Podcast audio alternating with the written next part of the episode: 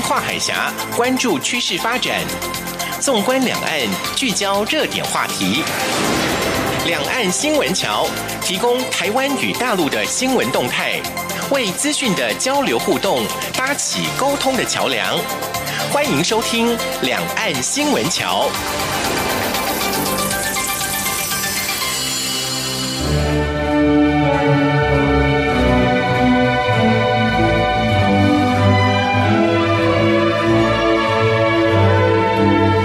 各位听众朋友，大家好，欢迎收听两岸新闻桥，我是赵伟成。我们节目播出呢，刚好是冬至，那不晓得您吃了汤圆了吗？吃吃汤圆应应景，应该是无可厚非的。可汤圆毕竟是糯米做的，容易消化不良，所以呢，可别吃多了。不过呢，在这个时节吃个台湾的柳丁，倒是健康又促进消化。呃，所谓的柳丁呢，就是柳橙，那是因为闽南语的发音橙跟丁很接近啊。以前农人念的书又比较少，既然同音的话呢，就写成柳丁了啊。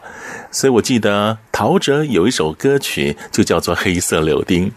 好，那我们谈到这个台湾柳丁，因为呢，在台湾冬至到元宵节这一段时间呢，是柳丁质量最好的时机。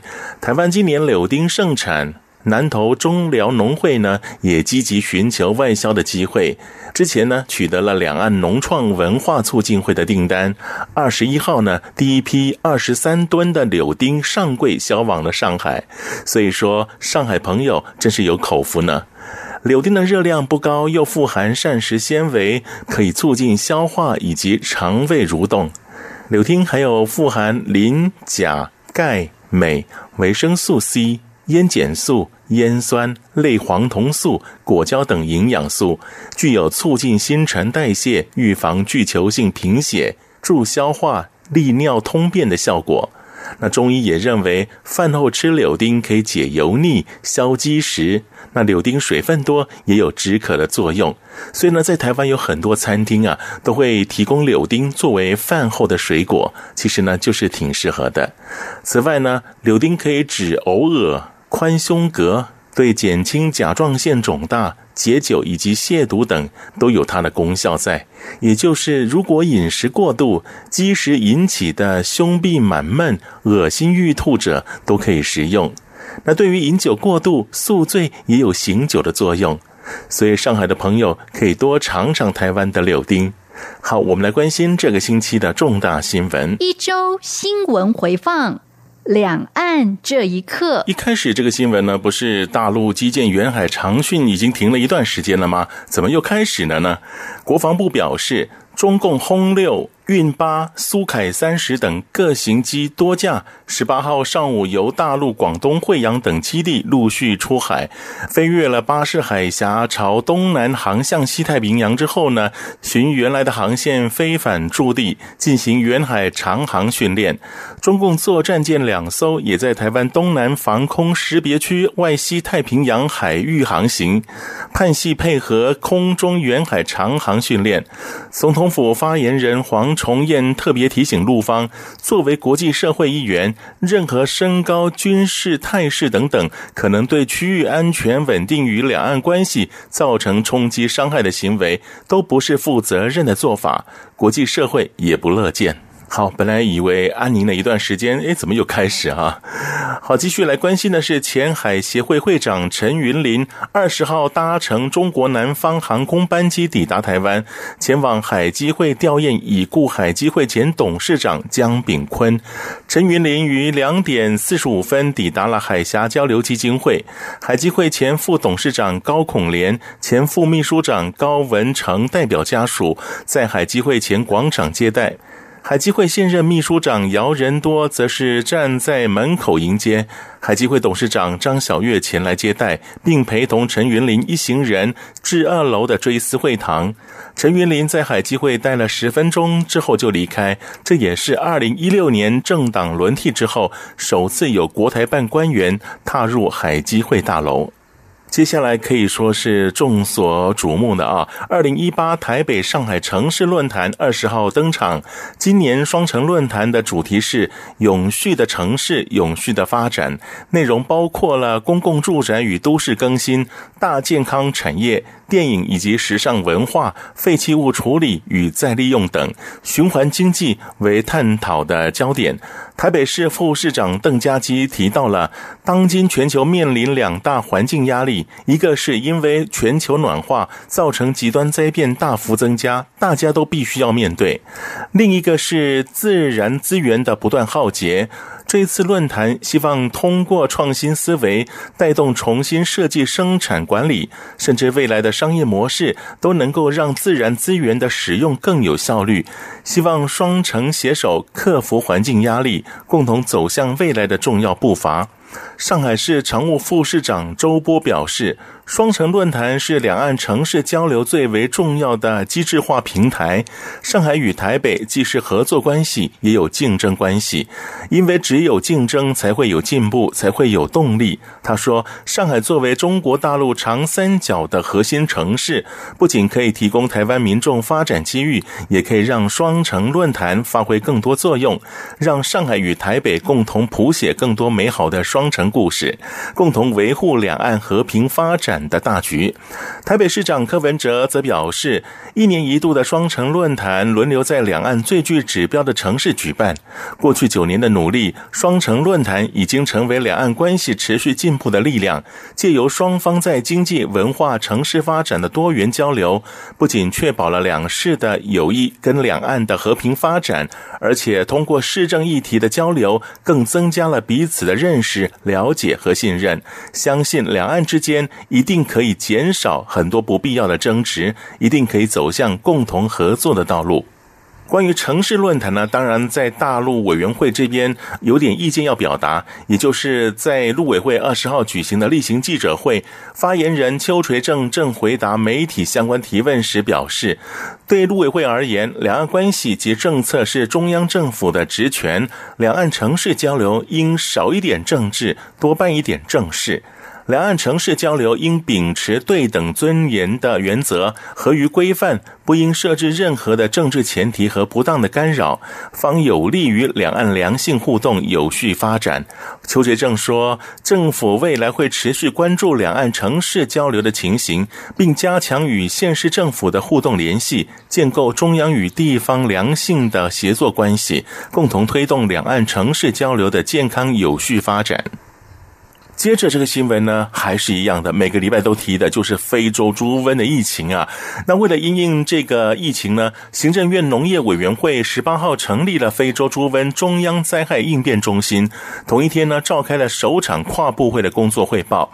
行政院长赖清德表示，大陆非洲猪瘟疫情传播速度非常快，台湾与大陆仅一水之隔，而且两岸每年流通人口约八百多万，疫情传播风险极高。农委会。以超前的部署精神成立跨部会工作汇报，值得肯定。未来能视大陆疫情状况采分级管理，做好各项的把关。同时呢，能邀请他参与相关的访视与演习行程，以确保各项工作能落实，并要与地方政府合作，辅导养猪场提升生物安全等级，以降低瘟疫的入侵风险。当发生灾害时，也需要预先的规划以因应疫情。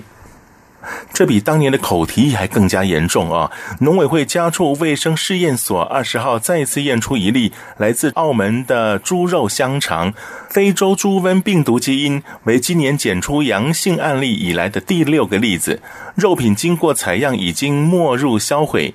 房检局说，有关旅客违规携带肉品入境之财阀案件，自十二月十八号提高了财阀额度后，经过统计，全国各机场、港口。含小三通查获的案件数，十八号九件，财罚二十万元两件，三万元六件，一万元一件；十九号五件，包括了财罚二十万元一件，三万元四件；到二十号凌晨至下午的四点止，共有六件，有财罚了二十万元一件，三万元四件，一万元一件。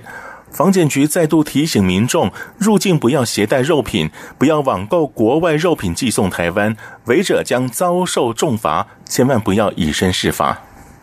那么各机关也全面的加强防疫。我们台湾这边的中华邮政每天都有一万到一万八千件的邮件，五六百件的包裹来自于中国大陆。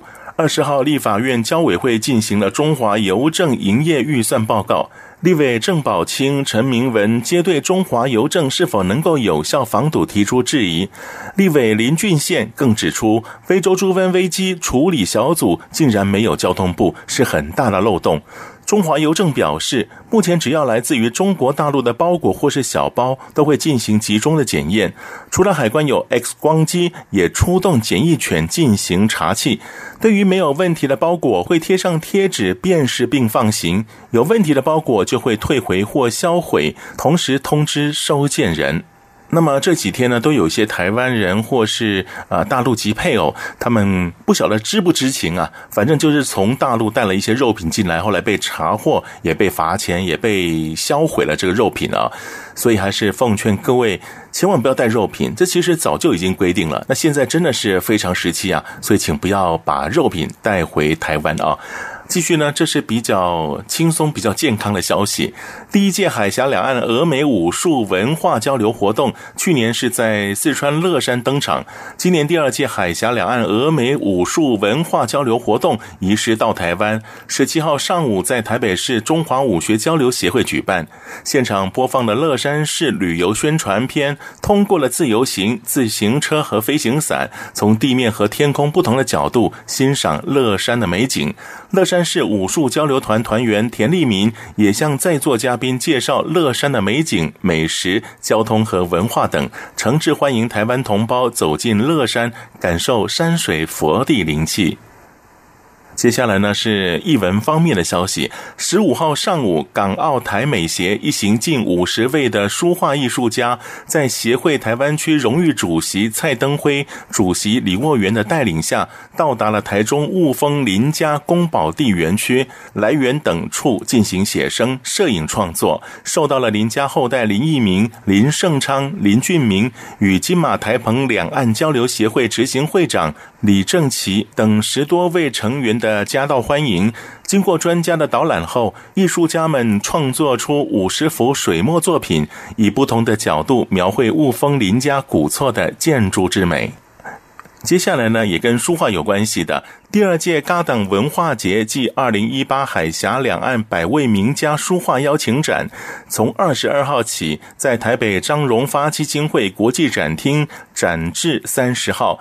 这次大展包括了台湾名家大师，如广元长老、李其茂、欧豪年、刘国松、黄光南、江明贤、胡念祖、周成、苏丰南、连胜彦、林隆达、杜忠告。等近两百名书画名家云集，同时也展出大陆北京、天津、山东、湖北、重庆、大连等十多个直辖市或省级的书画院院长名家作品，还特别组团参加文化节开幕式，共襄盛举。为期九天的第二届嘎党文化节，二零一八海峡两岸百位名家书画邀请展。共有十八场不同单位举行不同的活动，天天节目精彩丰富，同时展出珍贵的千年古物以及佛舍利子，包括了骨头舍利、七彩脑舍利等，共有上千件，开放给大众瞻礼祈福。以上呢是这个星期的重大新闻，我们听一首圣诞氛围的歌曲《Silent Night》，音乐之后呢，为您进行的是热点聚焦栏目。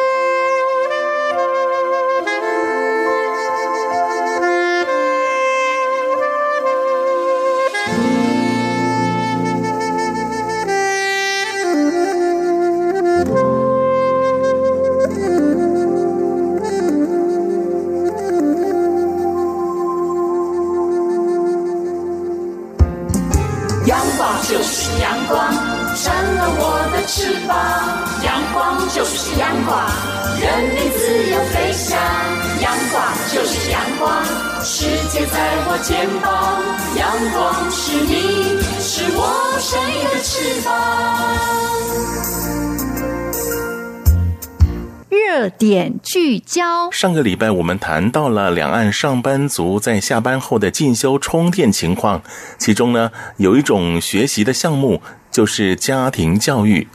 那家庭教育呢是大陆官方和人民相当重视的课题，而台湾在家庭教育这个部分也曾因为媒体的推动引起各界关注。那么家庭教育所着重的究竟是什么？两岸对于家庭教育的体现又有哪些成效？今天节目中继续邀请到中华华人讲师联盟尚明老师来为我们介绍。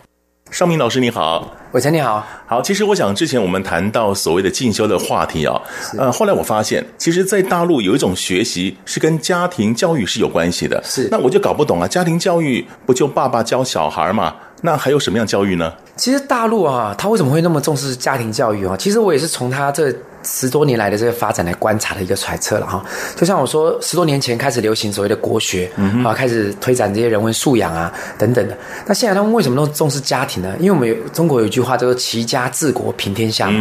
如果以中国的一个格局的话呢，我相信他不是想要把一个国家治理好，他可能想要平天下。但平天下不是统治天下，而是说。华人呢，在全世界各地呢，都可以有很好的一些发展啊，触角是延伸到各个国这个国家。那所以齐家就是根本，因为如果家庭都没有顾好的话，那怎么去兴邦嘛，对不对？嗯。所以家庭教育，但是在大陆的这个家庭教育，我觉得也很佩服的，是一般我们在台湾所认为的家庭教育，就是像您讲的，爸爸管小孩嘛，就是亲子之间的沟通叫做家庭教育，但是在。中国大陆的这个家庭教育呢，比较广泛的至少包含四个系统。第一个是所谓的亲子教育，亲子之间的沟通啊，还有婆媳之间的关系。哦，因为婆媳也是家庭重要的一个环节。是是是。我们男人有时候很伤脑筋，就是哎，婆媳之间如果有一些摩擦，什么东西都不知道怎么去处理啊，夹心饼啊。对，夹心饼干 你帮谁都不对。对对对。然后还有夫妻之间的相处，夫妻之间的关系。再来一个就是跟社会的关系。哦。因为其实这个是整体层面的，就好像说啊，心理学跟社会学的差异。心理学就是强调，哎，个体之间的一些呃心理的一些变化沟通。但是社会学就是一群人之间的关系。是。那家庭，你虽然在家里是一个家庭，但是小孩子出去要面对社会啊，我们大人出去要工作啊，跟社会之间的关系。所以至少至少有这四个构面，所以我觉得相对来讲，其实算是比较完整。而且就我所知道的，似乎中国大陆政府在他们推展家家庭教育这些民办的这些机构，还有一些补助。去补助他们，就好像呃，前阵他们推推展这个商业保险，为什么商业保险？因为现在中国开始经济开始发达了嘛，那发达了以后呢，那国家如果要承担所有的一些这些人民的一些生命财产的一些损失，那负担很大，所以就鼓励这些民众去保一些商业保险。那我觉得，呃，家庭教育某种程度也是一种保险的概念，嗯嗯，所以他就愿意投资这些业者去推展这些家庭教育，因为当家庭稳固了，你的社会事件可能变少了，自然可能变好了。对，那很多的东西从家庭开始做起。如果家庭没有做好的话呢？其实很多时候，其实台湾我们说虽然走在前面了，但是台湾也会看到很多的一些父母，因为环境好了，所以很宠小孩。因为他可能工作的时间太长，所以他就拿钱来宠小孩，或者说小孩子要的什么东西就是百依百顺。所以我们也发现说，有很多。的一些社会事件啊，是来自于一个不当的一个家庭教育哦，可能让这些小孩子从小被宠惯了，或被忽略惯了，是，那他们就产生一些人格上面的一些偏差，对，他们会认为只要我想要有什么不可以，因为我爸爸都是这样给我的，我妈都是给我的，可他没有想到说朋友跟你是对等的，他没有必要去百分之百的。配合你什么东西？对对啊，可是对于外面的这人际关系就会相当有障碍。那这些障碍呢，就会影响到他们，像现在有一个名字叫情障、情绪障碍。嗯嗯。那这情绪障碍的这个孩子呢，就可能特别多。嗯。那这来自于，我觉得他的根基就来自于你的家庭教育没有做好。嗯，是。不过我想谈到这样的一个家庭教育的课程啊，我不晓得他是引用比较西方的观念呢，还是比较传统的观念？在我们传统里面有讲伦常的，因为西方呢可能。亲子之间的互动，或是说家庭跟家庭、家庭跟社会的互动，都跟我们观念有点不太一样。所以大陆所谓的家庭教育，大概比较偏向什么样的一个方面？伟成提的很好哈。其实我发现这两派都有，有以中国国学为基础的哦，那也有以西方心理学那这些东西学派为为主流的，那也有整合的，就是结合两方的一些优势。因为像我们在台湾也会有一些亲子教养或一些家庭教育的书，是来自于一些什么有。有些移民的家庭到了芬兰啊，啊，对，到了挪威啊，那回来就分享说他们在挪威啊，在芬兰所看到的一些所见所闻。那其实我觉得现在很难说有一个文化是纯的，其实都是交互影响的，只是这个比例掺杂多少。好，因为文化是互相去影响的嘛，所以很多人会说，哎，以色列的教养观啊，还是什么东西的，所以我觉得其实都是互相影响的。我觉得好的东西可以互相去借鉴来学习，但是很多东西是来自于他们的呃生活文化的背景，所以有的时候我们不能片面的去学习它某一个东西，就拿来说它一定适用，因为它背后可能有不一样的一些文化背景、生活的一些习惯。那但是我觉得，如果说他能把它整合，然后又能够应用在推展到这些家庭去试用是 OK 的，那我觉得都是好的。所以我觉得其实不一定需要有一个门户之见呐，因为我觉得有时候殊途同归。那有有时候就像。我喜欢用武侠小说来比喻了哈，在这个以前好像是金庸小说里面有这个华山派吧，跟这个剑宗跟气宗，对对对，从招数开始练的叫剑宗，从内功开始练的叫气宗了嘛。那剑宗刚开始前面十年二十年都是赢过这个气宗的，那气宗要从根基开始练，所以修为比较慢。那所以我觉得你你从比如说像我们台湾其实大概有将近二十年的时间，其实有民间的团体在推的往所谓的读经班。嗯嗯嗯。那我觉得读经班，我以前我是不认同的，后来我倒过来我认同。为什么？因为我会觉得小孩子，你从幼稚园从小学，你开始让他背一些四书五经啊，读老子啊、道德经啊，还是论语啊，我会觉得说小孩子又不懂。因为我是学数学，我强调理解嘛。嗯嗯当时我会用我的思维去想这件事情，我觉得不合逻辑。我觉得小孩子都不懂背这些东西干嘛？可是当我呢，我有一天有一个很大感触，当我在考研究所的过程当中啊，我在准备这些数学专业科目嘛，那我心里面很繁杂的时候，我就外面看书啊，然后就突然呢，就买了一本这个四书啊，就是这个四书就有《论语》《孟子》这些东西，我就翻一翻，我就觉得蛮不错的。然后我就回想到说，在我遇到一些呃挫折的时候。我在心里面的某些《论语》啊，或者《孟子》啊，或者《大学》里面的某一些片段就跳出来，啊，我就觉得有一种安慰。所以后来我就觉得说啊，剑宗也没什么不对。从招式开始练的，就是学生从大量的这个读经的过程当中，他背背背背背背背，可背到一个地步的时候呢，有时候互相会会让你理解哦，啊，内化了嘛，对对对对对对。所以我觉得从招式开始练，我现在是也可以接受，因为你招式练到后来，你可能也可以炉火纯青，去影响你的内在。所以我会觉得说，其实。从外练练到内，或从练内练到外，我觉得其实没什么关系，只要不要走火入魔就好了。对，不过有一点，我觉得。比较疑惑的地方，你看，如果以中国传统这个几百年前、几千年前家庭教育来自于长辈、来自于你的父母，对不对啊？可是呢，现在我们反而是要到某一个机构、某个单位去学习，那为什么我们家里、我们自己家庭生活不能自发性的有所谓的家庭教育这样的一个概念，而是要从外力来督促？哎，你们应该要有这个家庭教育，你们应该去学习，怎么会变成本末倒置的样子？其实我觉得哈，因为我们现在的学习哈，呃，以一般的教育来讲，升学教育受西方的影响比较大，所以都是分科的这些学习，所以包含了一些生活基本的技能，比如说沟通。其实我们并没有一个很好的一个课程来教我们如何沟通，尤其是在面对冲突的时候，面对挫折的时候如何跟人家沟通。那所以变成这个东西对我们现代人来讲是普遍来讲是比较缺乏的。嗯嗯。那没有这个系统化的教育，所以我觉得如果如果父母亲能够在这个孩子出生前。前后啊，就开始去学习一些这方面的知识，包含自己看书也好，包含去学习或跟人家做一些演练，这些我觉得都好。我觉得这个东西都是有帮助的。包含其实我们生活水平提升了，但是我们的发现说，哎，其实我们生活经济水平提升了，好像离婚率反而提升了。嗯嗯。那离婚率提升了，我们前一阵子我们就朋友在在谈嘛，因为我我是在教会的，所以我们教会的朋友在分享，说好像怎么。很多很多人都是离离婚，就是刚结婚，明明交往了好多年，最后一结婚三五个月说要离婚，他就觉得怎么那么可以轻易离婚呢？那我们就想到说啊，在教会里面，我们在结婚之前都会所谓的婚姻辅导、婚前辅导。啊，不管是教会办的或外面办的一些课程，都会鼓励我们去上课。那这这些课程其实也并不贵，但虽然是付费的，但是我们就会觉得说，哎，有一些婚姻前面的这些教导，可以先预告你后面可能会遇到的一些冲突，我们先做一些模拟或者如何磨合。那我们在婚姻的这个相处过程当中，就会稍微减少一些摩擦。不是说没有摩擦，因为人都是带着原生家庭的一些习性过来的嘛。是，所以这些东西我觉得都都是，如果说有一些良好的一些这个学习的一些管道，然后有一些。前辈分享一些他们挫折的经历，那当我们遇到的时候，就啊，原来我也不是这么好，原来我也是有些地方该调整。是，所以我觉得用在亲子教育、用在婆媳、用在什么，我觉得都是适合的。其实人都是需要学习，因为人并不是方方面面都是很全面的。嗯哼。所以我觉得，如果有一些这些民办的机构或者哎政府的一些推广的一些课程，我觉得这些东西啊，对于我们的经营的家庭啊来讲都是好的。嗯。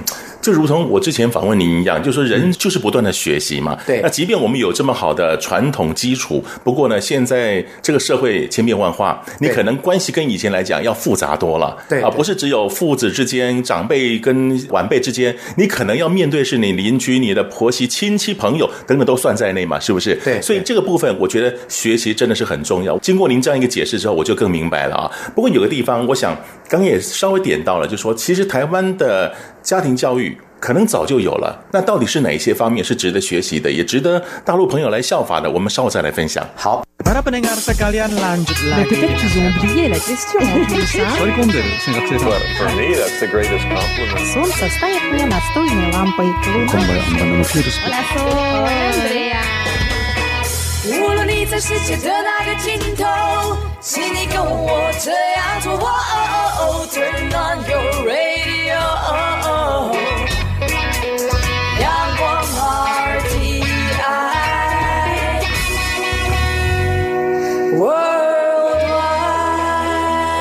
广联系世界的桥梁。这里是中央广播电台两岸新闻桥，我是赵伟成。节目当中，我们邀请到这位两岸名师尚明老师。尚明老师，刚我们提到这个家庭教育啊，本来觉得是很简单的一件事情，不过呢，哎，经过您解释之后，我才发现，其实现代人啊，家庭教育更为重要了哈。不过，按照您刚刚所提到的定义，大陆他们对于家庭教育的这个课程内容啊，还蛮广泛的，从传统的也有，西方概念的也有。如果这么一来，我们台湾其实早就有了，很久以前也有。读经班啦，不是吗？是。那很久以前，教会就来辅助这些啊新婚的夫妻啊等等。那我们是不是走的比较早？还是说，其实我们有哪一些部分是也可以提供给对岸的朋友学习的？是。其实我不知道伟成哈，就是您认识的这些夫妻哈，有在婚前去上一些婚姻辅导，或婚后去上一些婚姻的课程的？我不知道比例高不高？哎，真的不高哎。都是碰到问题，然后长辈协调，要不就朋友互相劝。好了好了，这个夫妻床头吵，床尾和嘛，不都这样子吗？对，因为一般人会觉得说啊，这个夫妻相处还要学习，有人就是小看这个这这个生活当中的这些学问啊。啊，因为其实呃，华人传统的这些所有的学问，国学也好，其实都是来自于所谓的经验方，就是来自于前人他们的一些生活挫折，然后他们提炼出一些方法啊等等的。那其实我觉得这些都是好的，但但是因为我们现在。呃，一方面国学的这个学习内容比例也降低了，那二者就是大家会轻忽，觉得说这个好像不需要花时间学习，就我们在谈恋爱的时候都很 OK 啊，那怎么结婚以后的这婚姻还要还要去去那个呢？人家就开玩笑讲说，婚前哈，你看看对方啊，缺点都是好的，对啊，但是婚后呢，对方的优点你看都不一定是优点，对不对？包括人家讲说，连挤个牙膏这件事情都可以让两个人吵架，对不对？有人一定要牙膏从后面开始挤挤到前面去。那有的人就是牙膏拿来就随便从前面后面压，前面压压的乱七八糟的。哎，光这个牙膏可能就会就会造成一些争执跟摩擦。其实我觉得，不管是家庭里面的各个层面，或婚前婚后的这些辅导啊，其实我觉得都是大家值得投资时间去做一些学习的。因为我们就有时候越是小看一个东西哈，越是容易在这个方面跌倒。所以，就我们我记得在这个三十六计的第一计叫做。呃，瞒天过海吧，它里面有讲说，阴在阳之内，不在阳之外。太阳太阴，其实就是讲说，呃，很多东西哈，你会觉得这阴暗的东西啊，是跟阳光啊是对立的。其实这个阴暗的东西是藏在阳光之内啊，因为你阳光照下来的时候，就是有阴暗的地方。所以你越是有把握的地方啊，反而越容易跌倒。所以你就是越有把握的地方，就是。比如说啊，在我举例以学科的学习考试来讲，大家可能比较容易理解。就有时候我们觉得某一个科目或某一个范围，我自己很有很有把握的时候，那我就不去看它，我越去看一些不熟悉的东西。结果一考试下来的时候，在那个很熟悉的范围领域的一个出题的时候，哎，怎么突然好像有一个东西，好像就是那个关键就想不起来，就在那个地方跌倒。嗯嗯嗯。所以很容易会有这种情况，就是你越有把握的地方，你反而越容易在那个地方就是失常。哦，所以那句话前面有一句叫做“备周则易殆，常见则不疑”了啊，就是你越常见，你越是觉得习惯的东西，你越不会去疑惑它，越不会疑惑它，你就越不会关注它。那因为这个样子，就会让成让你在那边造成一个阴影，造成一个缺口，所以反而会容易在那些地方啊，会有一些不好的一些呃现象产生。嗯嗯，对。哎呀，所以您这么一说，我觉得台湾人也许接受这种观念也算有，也算早。好像目前的整个趋势一改变之后，台湾人在家庭教育这部分好像也更应该学习了哈。对，但是因为我们的政府比较没有去推广这个家庭教育这一块了，相较于中国大陆来讲，大陆会比较去宣导这一块。是不是因为他们经过文革，可能有些观念也丧失了，所以现在也等于说在强调这个部分，重返传统的一些义理。对，我觉得是的，因为就像我们讲的说“齐家治国平天下”嘛，那齐家是根本嘛，所以他们在我印象，在十十二五还是十三五里面，他们就有一些政策是偏向这。这些家庭教育的一些推广，但是。台湾的话呢，因为现在呢比较没有在这个家庭教育上面有所推展跟琢磨，嗯，所以其实民间的这些呃推展家庭教育的这机构，相对来讲都是都是一些基金会啊、教会啊，还是一些慈善单位，嘛，对，他也不可能透过这样的一个教育模式来致富，获得很好的一个商业的收益。那所以他们的一些宣传啊，也就比较没有呃达到一般的这些人的一些这些呃眼眼目所及的地方。所以通常大家会接触到这些所谓的家庭教育的相关的概念的时候，都是在一些。宗教团体，不管是佛教的、基督教的，在这些、这些、这些相关的宗教的社群里面，才会接触到这些内容。是，哎，我记得，呃，像社教馆。以前我也看过，我住的地方附近有个天主教一个教会，他们办的课程学习里面也有所谓的家庭教育的部分，所以好像几乎都是比较冷门的科别，而且好像招生有点困难。很多的听众朋友可能对于这个部分真的有点不太重视。对，但是我觉得现在有呃政府有一些些呃不错的部分，就是说哈，他让一些民间的一些教育团体呃跟学校来配合，进到学校里面呢去教导学生情绪管理。哦，那这也。算是家庭教育的部分，因为我觉得它是一个环节啦，因为其实我觉得说人与人的一些摩擦，往往来自于沟通。沟通的障碍，它的本质根源于什么？情绪。因为当我跟你一言不合的时候，我的情绪如果没办法去很好的做一个调试的话，很可能就产生一些冲突，或后来的一些暴力，或后来的一些社会事件。所以。呃，我觉得孩子的情绪啊，要要学，让他们学习如何去管理。那其实孩子学需要学习情绪管理，其实家长也需要。嗯，其实扪心而论呢，其实有的时候我们自己在孩子的教育的过程当中，也会也会因为孩子的某些表现，导致我们某种时候会有一种程度的这种发怒了。可是我觉得这种发怒，你都要在适当的程度内做一个控制。那真的，如果说有一些暴怒或者一些暴走的情况，哈。那事后一定要跟孩子做面对面的道歉，跟他讲说，哎，爸爸或妈妈啊，刚刚不应该这样对你们啊。那虽然你怎怎么样，那应该做什么调整？呃，因为应该跟他做一个客观理性的沟通。因为我们常常啊，在呃教孩子的时候，会是一个流于一个理性的调理，这教条式的灌输。可是身教毕竟胜于言教。如果你永远都是对孩子大吼大叫，你为什么不怎样？你为什么不怎样？那他对兄弟姐妹之间或对朋友之间大吼大叫，或者是他的情绪控管不当，也是很正常。所以我觉得，其实情绪管理这个课题啊，进到学校是好事，但是其实家家长也都应该要去学习。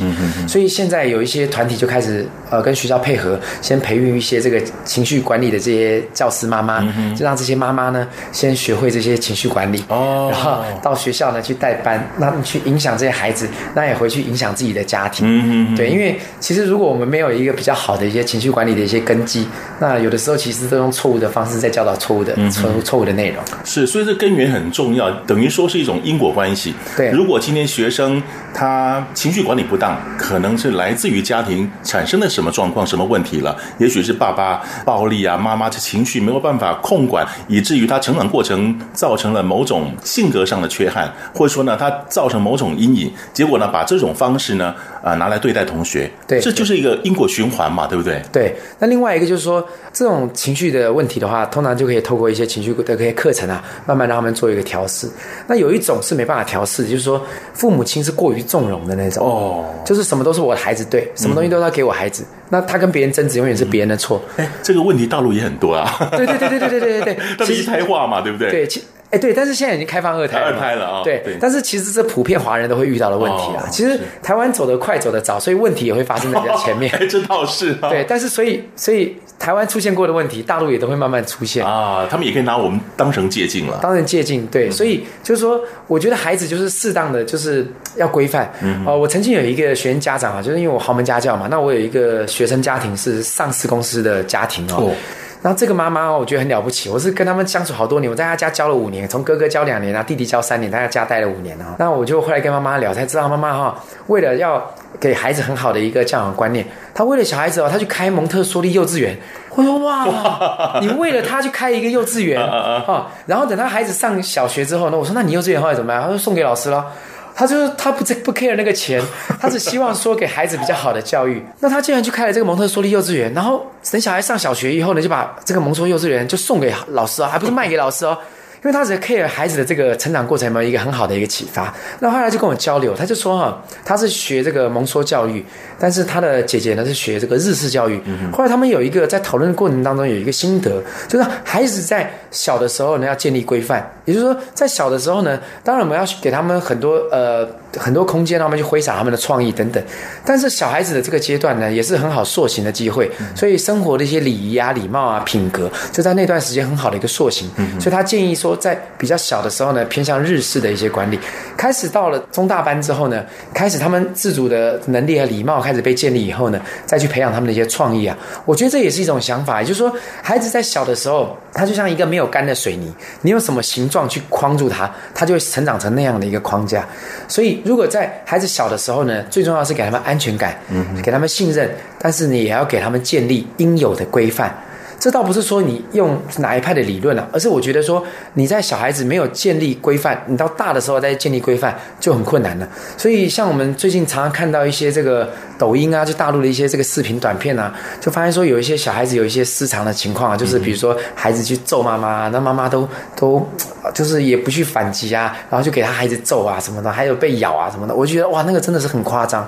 那尽管看他们的穿着，并不是富裕人家，嗯但是因为更不富裕的人哈，也有也有容易出现这种情况，就觉得说啊，好像爸爸妈妈没有让你过好的生活，对你很亏欠，亏欠，所以在各样的事情上面都尽量满足他，所以父母亲穿的可能很。很很破破烂烂的，但是给小孩子一定要穿新衣，给他用最好的，所以这种弥补的心态，对，这样反而会把小孩子娇宠到一个不可收拾的地步，对他未来出社会也不是一件好事，嗯对，甚至将来社会新闻可能有他的一个。这个影子在那边，我觉得这都不好的，所以我觉得孩子要适度的建立规范，适度的管教，嗯嗯，然后慢慢在成长的过程当中再去给他们开放式的一些沟通啊等等，我觉得这样会比较好。是，所以呢，也让我想到最近的一些新闻，您刚刚提到大陆有些年轻人啊，可能打妈妈什么之类，我们台湾也发生过，对，杀了长辈，杀了这个父母，对，所以这样的一个新闻出现，你会觉得，哎呀，我们社会怎么演变成这个样子？所以呢，家庭教育真的是非常重要啊。对，好，那我们先。休息一下，稍后呢，我们再来请尚明老师来帮我们介绍一下。因为大陆呢推行所谓的家庭教育，呃，已经是有些民间的机构在承办这样的课程，对我们到底怎么样运用在生活上，也是很很重要的一件事情哦。是，稍后再请你来帮我们介绍一下。好的，好，我们休息一下，稍后回来。阳光就是阳光，成了我的翅膀。阳光就是阳光。世界在我肩膀，阳光是你，是我生命的翅膀。这里是中央广播电台两岸新闻桥，我是赵伟成。节目当中邀请到尚明老师，那尚明老师，我们今天谈到有关于家庭教育的问题。是，那刚刚您在一开始就提到了，因为好像中国大陆的政策有些推行还有补助，所以呢，会有一些民间单位，呃，我们简单讲，就像有点像补习班啊。不过他们这样的一个教育单位呢，讲的就是所谓的家庭教育。是，那这样的课程会不会让人觉得，就是说，反正我去上个课回来忘了？可是问题，家庭教育是要实际的去实行啊。那这样的一个家庭教育的课程是如何运用在生活当中呢？其实家庭教育的东西啊，其实很很实务的哈。举例来讲啊，当然家庭教育各门各派了哈。举例讲一个这个亲子之间的一个沟通啊，比如说很多时候我们可能带孩子出去玩啊，那孩子一玩了以后心开了以后，然后诶到了时间他不愿意离开，然后那边闹脾气怎么办？所以这就有前中后的一个处理方式。前面呢，就是说我们要先去跟孩子预告说，哎，待会啊，大概在十分钟之后我们要离开了哈。那你再跟朋友玩溜滑梯，什么按机控制时间了哈。那十分钟之前做一个预告，五分钟的时候再做一个预告，最后两分钟再做最后一次提醒。那小孩子被建立这样的一个提醒的关系，就开始哦有点预知预知预知。那刚开始如果你还没有跟他建立好一个默契的时候，他们可能最后到了最后那个时间说好，那我们要走了、哦。那这个小朋友可能小宝啊，就是啊哭啊闹啊什么。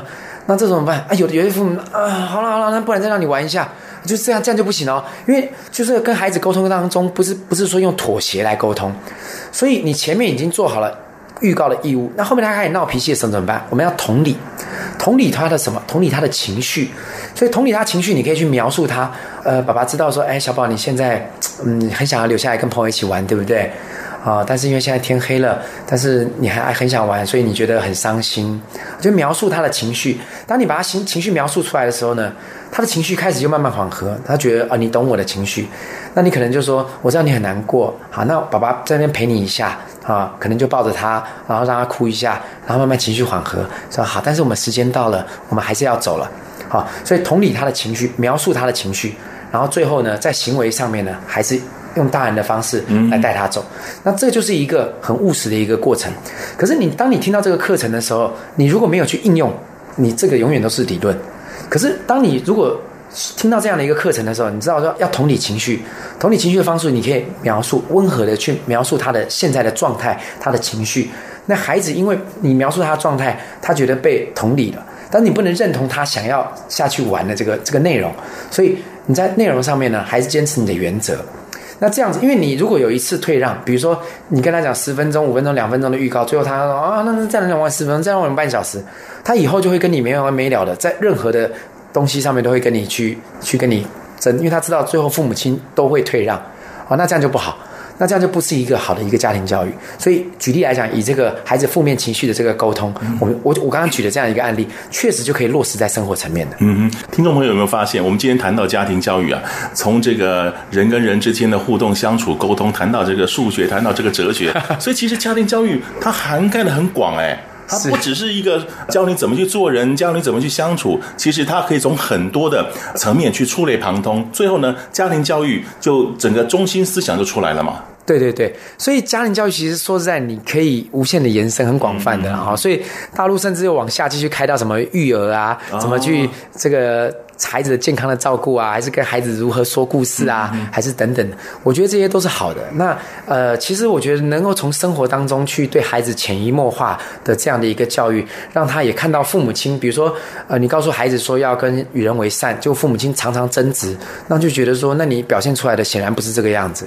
那我觉得说，让孩子在生活当中去感受到那种氛围，那是其实是比你给他任何的教条灌输都更好。而且在这个孩子的养育过程还是。他的课业的学习过程当中，你的这些辅助陪伴啊，你用身教，你落实你的这样的一个理念去陪伴他们，我觉得对于孩子的收获才是一生之久，而不是说只是那个题目把它做对得到分数而已。是回到我们台湾来看这个家庭教育哦，呃，刚刚我们虽然一再强调台湾走势比较早一点，但是所以呢问题也出现比较早啊。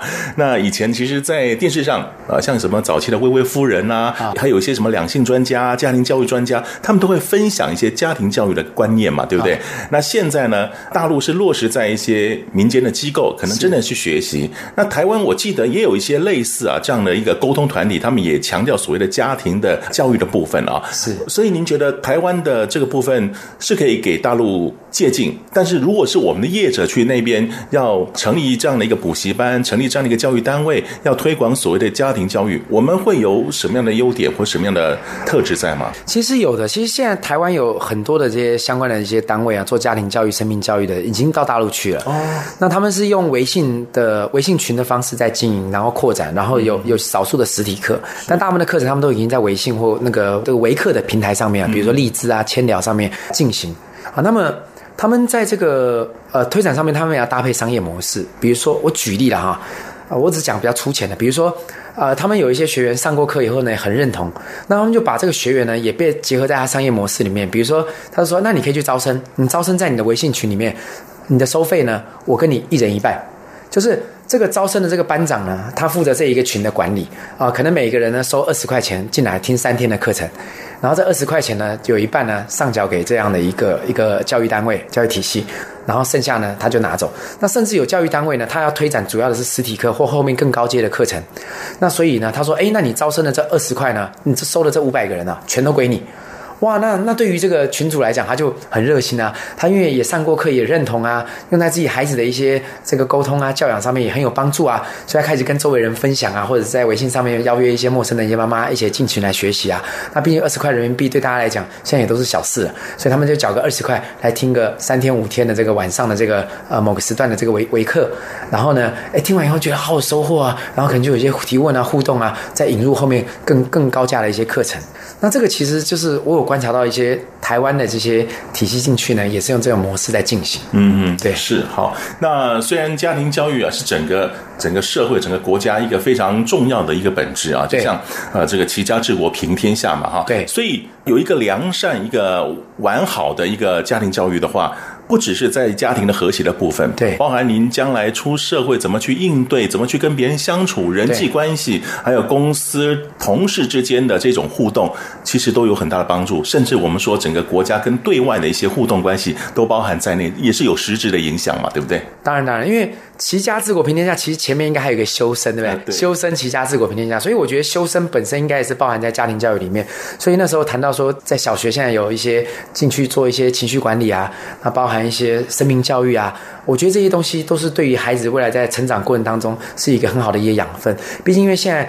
很多因为经济环境好了，也或者说是因为很多的现在的父母都忙于工作，所以疏于陪伴孩子，或者说隔代教养的问题嘛，就是父母亲平常工作，只有周末呢能去看孩子，所以孩子可能就托这个外公外婆啊、爷爷奶奶来来管教。那爷爷奶奶、外公外婆通常是比较宠啊，孩子要什么就给什么啊等等的，那也会出现多比较多这些隔代教养或者单亲或什么这样的问题。那所以这些生命教育或者情绪管理的课程进到学校，对于家庭的这些环节也是有帮助，但是对。对于父母亲来讲，我觉得还是要把一些工作的时以外的时间分别出来，是家庭的时间，因为孩子的陪伴永远没有其他的方法可以替代。不是说你给了钱让他去上才艺班，让老师教他下围棋，让谁教他什么东西就可以弥补。因为跟父母在一起这些的信赖度跟关系，可能影响到他未来跟别人的一些信任感，还有在一些自信的展现上面，可能都会有长远的影响。所以，我觉得家庭教育真的是值得被。呃，两岸政府都都来重视，然后当然政府重视之后开始宣导推广以后，当然希望一些父母也就开始去去认同这一块，开始学习。那至于你刚刚提到说电视上的一些两性啊，或者是家庭的专家啊，我觉得偶尔听一听就好。那重点是，我觉得要筛选师资是什么？就是他有没有小孩？嗯，他有结婚是？因为我觉得很多在大谈两性关系，以前我们有一些很不错的一些好朋友，他们。在讲这一块啊，他单身没有女朋友，在讲两性交往，讲两性沟通，然后讲亲子关系，然后就就有邀约单位说，老师你结婚了吗？你有小孩吗？你 怎么能讲这个东西？对啊，所以我觉得说你真正有有落实的，然后去讲这些东西比较好。那包含他就算有小孩，那他在跟小孩的沟通怎么样？我没看过一些讲亲子的，他跟孩子的关系就是形同陌路。我觉得那这样。他讲的东西到底能不能用呢？或许他讲的是理论上都 OK 的，是，可他落实呢？所以，我们其实会看这些事情，嗯，啊，那当然，也许他讲的理论很棒，但是那落实层面，你要跟谁学呢？所以，我会觉得说，这种东西是务实要可以用的，不管它的根基来自于我们传统的国学，或者西方的心理学，或者欧美的一些这个教育的经验理论。我觉得都好，但是他可不可以落实在他自己的生活？他有没有把自己小孩教教养的还不错？倒还不错，倒不是说他的成绩很好，多多优秀啊，出类拔萃，考上这个哈佛啊、耶鲁啊等等，而是说他在一些他的行为啊，还是他的家庭的这些关系啊，还是做人处事上面能不能有得意的表现？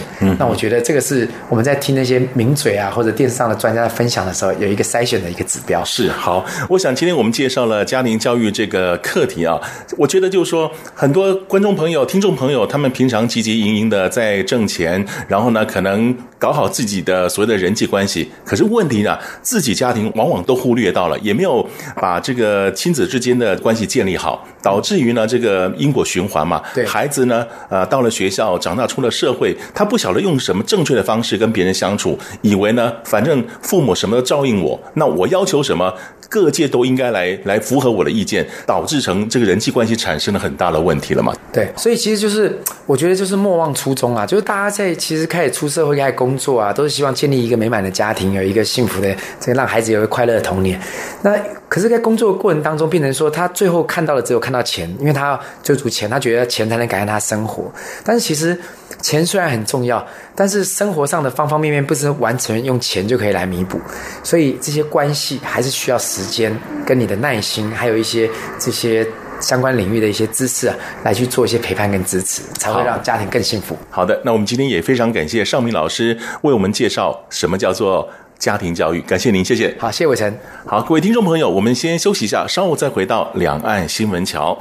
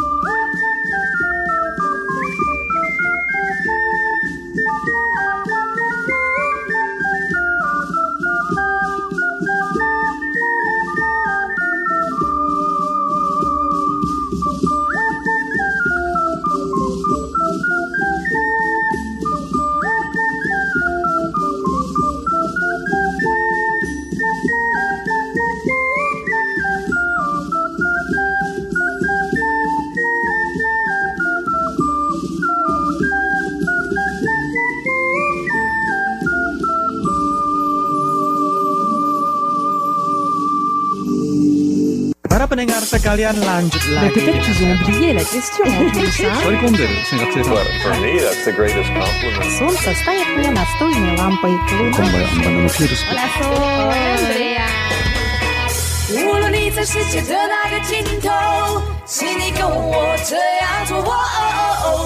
on your radio.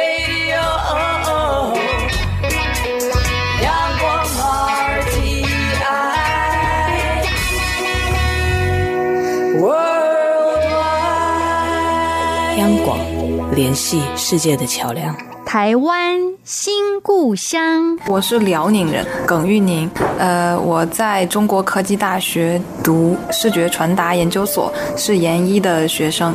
嗯，我来这边感受最大的就是，呃，同学和老师对嗯陆生特别友好，然后上课氛围特别轻松，然后老师对我们也是很关心关怀，然后希望我这两年的读书生活能在。中国科技大学收获更多。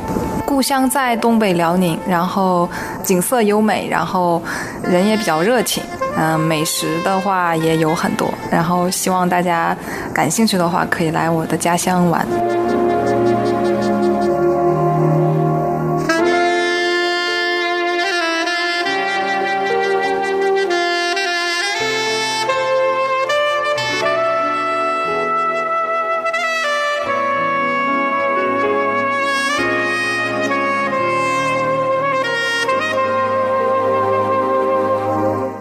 这位同学是来自于东北的辽宁，那现在辽宁应该是天寒地冻了吧？对于辽宁的朋友来讲，其实有时候台湾的天气不见得是啊温暖的，因为之前我说过了啊，就是可能风比较大一点，比较潮湿一点，所以感觉会特别冷。不过呢，年轻人总是适应力特别快，他在这个地方呢，其实也适应了。而且我看他挺投入，在新竹湖口这个地方的所有的生活习惯了啊。他说他是学习设计的，那其实，在台湾这方面可以说是非常进步。也希望这位同学可以在台湾多看看，感受一下设计的氛围。好，节目又到了尾声，又要跟您说声再见了。别忘了下个星期同一个时间，请继续收听《两岸新闻桥》。在这祝福大家圣诞节快乐。再会。